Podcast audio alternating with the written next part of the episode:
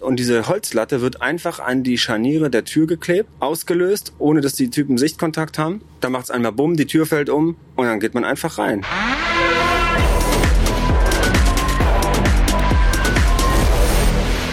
Hi, mein Name ist Robert Mark Lehmann und das hier ist der Podcast zu der neuen Serie KSK Kämpfe nie für dich allein. Und dann kam schon der Hubschrauber, die CH-53 mit den EGB-Lern, also erweiterte Grundbefähigung, in dem Fall Fallschirm, Jäger und die sind äh, mit mir zu einem Hit gefahren, äh, beziehungsweise ne, gefahren, ja, wir, wir, sind ja wieder mit einem riesigen Bus durch die Luft gefahren. Also mit diesem riesen Transporthubschrauber, der hat mich dann aufgesammelt. Ähm, ich habe die NVGs auf meinen Helm gepackt, mit denen ich natürlich nicht gesprungen bin, die Night Vision Goggles. Und dann bin ich mit den EGB-Lern, also einer ganzen Horde, ich würde sagen, das waren so 20, ähm, und einem zweiten Hubschrauber, wo auch nochmal 20 EGBler drin saßen, zu einem ja, Notangriff gefahren, wo sie unterstützen mussten, die Kommandos. Und wir sind mit zwei Hubschraubern auf einer großen Wiese gelandet. Die sind rausgestürmt. Ich bin die ganze Zeit hinterher in einem Trupp mit dem Ausbilder beziehungsweise Schiedsrichter.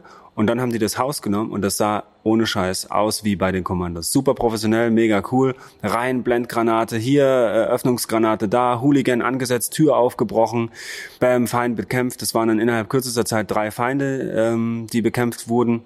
Und ähm, ein, äh, ein Unbeteiligter wurde tatsächlich angeschossen, beziehungsweise hat einen Schrapnell abgekriegt und es wurde festgestellt, es war einer von der dänischen Polizei.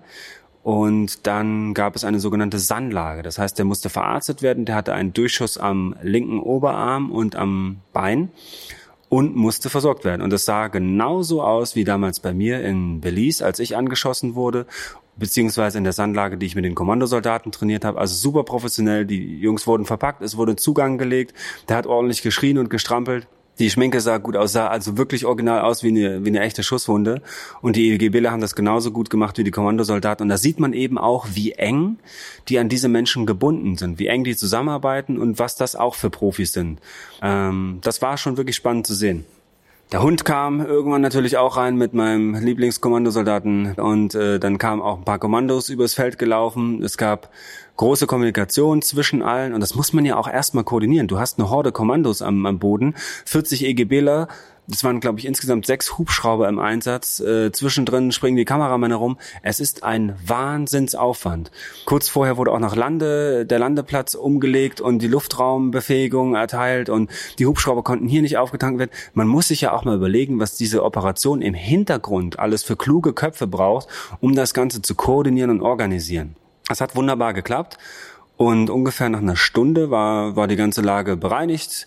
Der ähm, Verletzte war abtransportiert, die Täter bekämpft, beziehungsweise in Gewahrsam genommen, Geiseln wie immer befreit und alle Hubschrauber auf dem Weg nach Hause.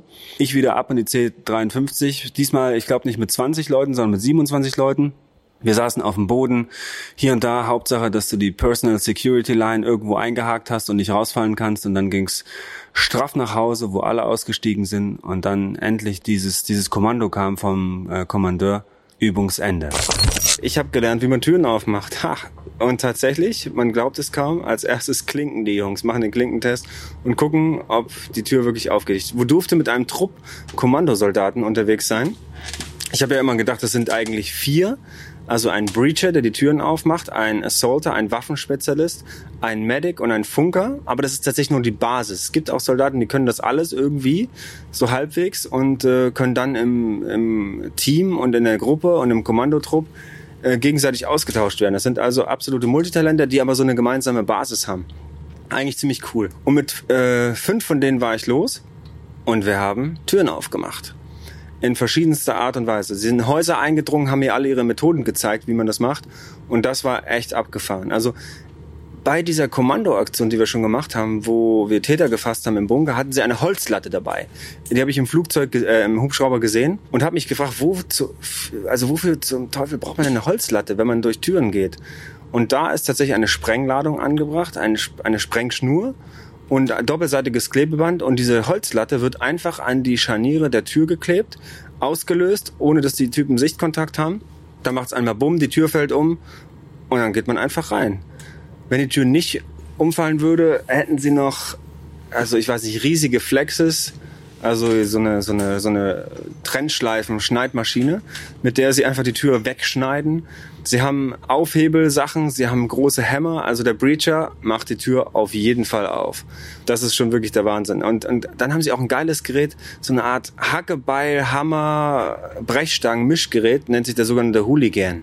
Also damit kriegt man eine Tür auch ganz gut aufgehebelt oder ein Fenster ziemlich abgefahren. Eine kleine Leiter haben sie auch dabei, wenn es auf Fensterhöhe reingeht. Also ziemlich gut ausgerüstet und das ist die Hauptaufgabe des Breachers, Türen aufmachen. Und das zu sehen, wie schnell das geht und wie schnell die drin sind. Äh, also während wir die Tür aufschließen würden, sind im Prinzip schon fünf Mann durch die Tür gestürmt und äh, haben schon so, so halb den, den Täter gestellt und die Geisel befreit. Also es ist wirklich der Hammer, wie die da drauf getrimmt sind, wie sie sich gegenseitig sichern. Auch krass zu sehen, wie sie reingehen, sofort alle Ecken absichern, safe, safe, safe, zack. Und äh, ja, und wieder mal muss ich sagen, auch wenn ich es erwartet hatte, dass mich eine Mauer des Schweigens betrifft, coole Typen, absolut krasse Profis, die Kommandosoldaten. Und im Hintergrund hört man auch schon wieder irgendwelche Soldaten rumlaufen, viele Schritte. Ich glaube, es ist das nächste Briefing. Ich muss mal kurz auf die Uhr gucken. Warte. Ja, tatsächlich. Muss ich jetzt schon zum nächsten Briefing, weil irgendwas krasses wird jetzt passieren und das werde ich genau jetzt erfahren. Und ich glaube, das werdet ihr auf jeden Fall im nächsten Podcast hören.